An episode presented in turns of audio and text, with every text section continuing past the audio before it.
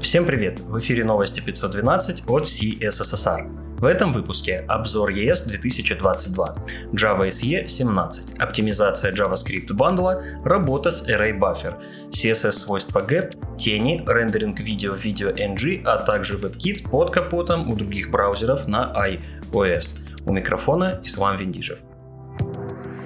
Интересные публикации. В блоге TimeWeb Игорь Агапов рассказал, что нас ждет в новом стандарте JavaScript ES 2022. Я освещал новые возможности стандарта, и если вы следили за новостями, то можете знать, что многие из новых фич уже поддерживаются движком V8 и браузерами. Итак, что же нас ждет? Await верхнего уровня, метод hasOwn, метод add для индексируемых объектов, флаг D для регулярных выражений и несколько новых фич для классов. Подробнее о каждой новой возможности с примерами и объяснением читайте в статье Игоря на Хабре. Александр Шатилов в блоге компании Европлан опубликовал статью о построении библиотек компонентов и их организации. Кейс следующий. Несколько приложений написаны на React, а несколько на Angular. И встает вопрос, как обновлять компоненты решили разрабатывать компоненты на React, добавлять Angular прослойку, публиковать пакет для React и для Angular, а после обновлять приложение целиком. Такой подход позволяет дорабатывать бизнес-логику только в одном месте.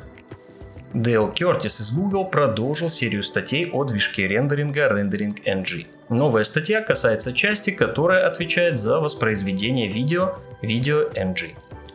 Дейл рассказывает об эволюции и нахождении оптимального способа доставки видео, о том, как теперь выбираются аудио и видео кодеки, и непосредственно о рендеринге видео для пользователя.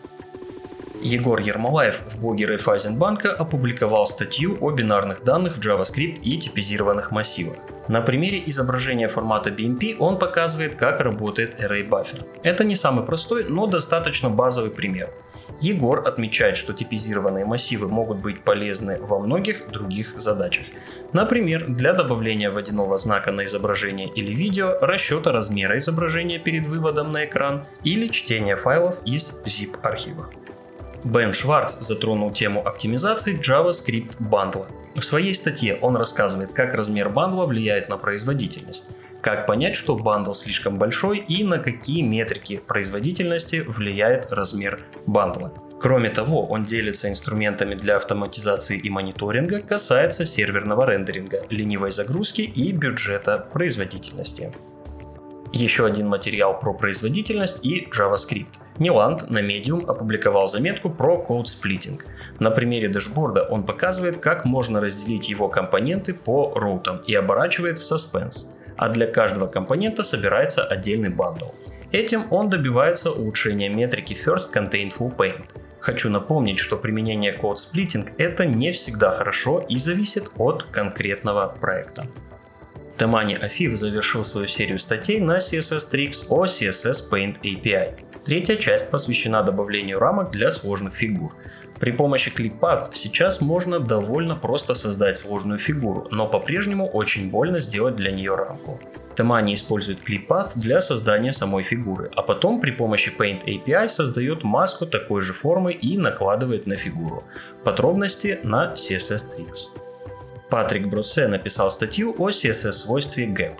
Свойство, конечно же, не новое, но дело в том, что теперь gap есть и у флексов. В статье Патрик рассказывает, как работает gap и связанные с ним свойства в гридах и флексах, какие есть особенности работы вертикальных и горизонтальных гэпов и как это все сочетается с построением интерфейсов. Автор отмечает, что у gap очень хорошая поддержка в браузерах и пользоваться всеми возможностями очень даже можно.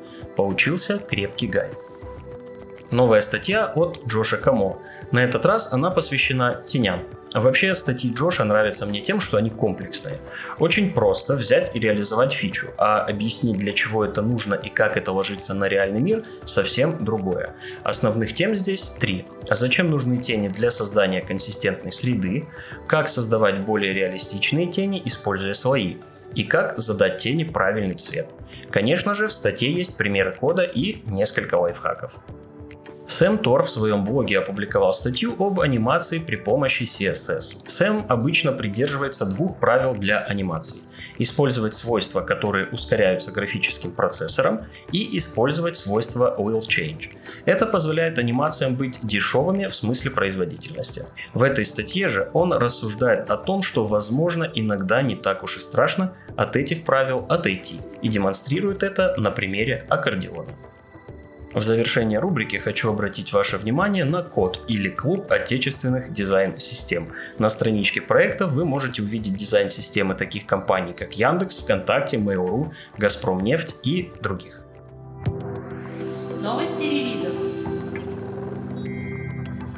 Доступно Safari Technology Preview 132. Здесь можно увидеть поддержку метода add, о котором я говорил выше генерацию ID при помощи крипто, несколько новых методов API интернационализации. Также были представлены багфиксы веб-инспектора, доработки по CSS и Web API. Oracle представила Java SE 17. В этой версии была стабилизирована поддержка запечатанных классов. Можно определять фильтры для десериализации данных. Также была представлена более строгая инкапсуляция элементов JDK. Еще одна и, наверное, самая интересная фича – улучшение паттерн матчинга. В кейс теперь может быть не точное значение, а шаблон, который охватывает какой-то диапазон. Больше подробностей в Release Notes завершат рубрику релизы Ubuntu 18.046 LTS и Kali Linux 2021.3. Другим новостям. Нильс Ленхер в своем блоге опубликовал статью о работе браузеров, отличных от Safari в экосистеме Apple.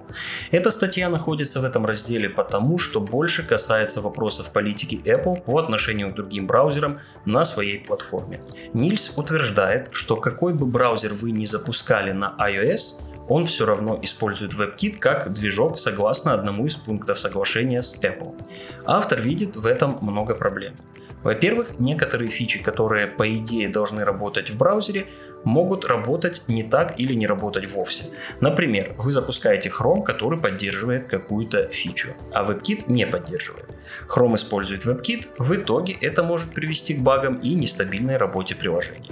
Во-вторых, вопрос монополии. Другие браузеры никак не могут повлиять на то, как быстро будут появляться новые фичи в WebKit, но при этом не могут использовать свой движок рендеринга. Мне, честно говоря, даже в голову такое не приходило и стало интересно проверить, так ли это, как говорит Нильс. Подробнее с его рассуждениями и выводами можно ознакомиться в статье. Еще одна новость от Oracle. Компания представила новую лицензию JDK, согласно которой JDK можно бесплатно использовать в коммерческих целях. Старая лицензия разрешала бесплатное применение только для разработки программ лично для себя, тестирования, создания прототипов и демонстрации приложений. Все ссылки на инфоповоды и сопутствующие публикации вы найдете в описании выпуска. С вами был Ислам Виндижев. До встречи в следующем выпуске.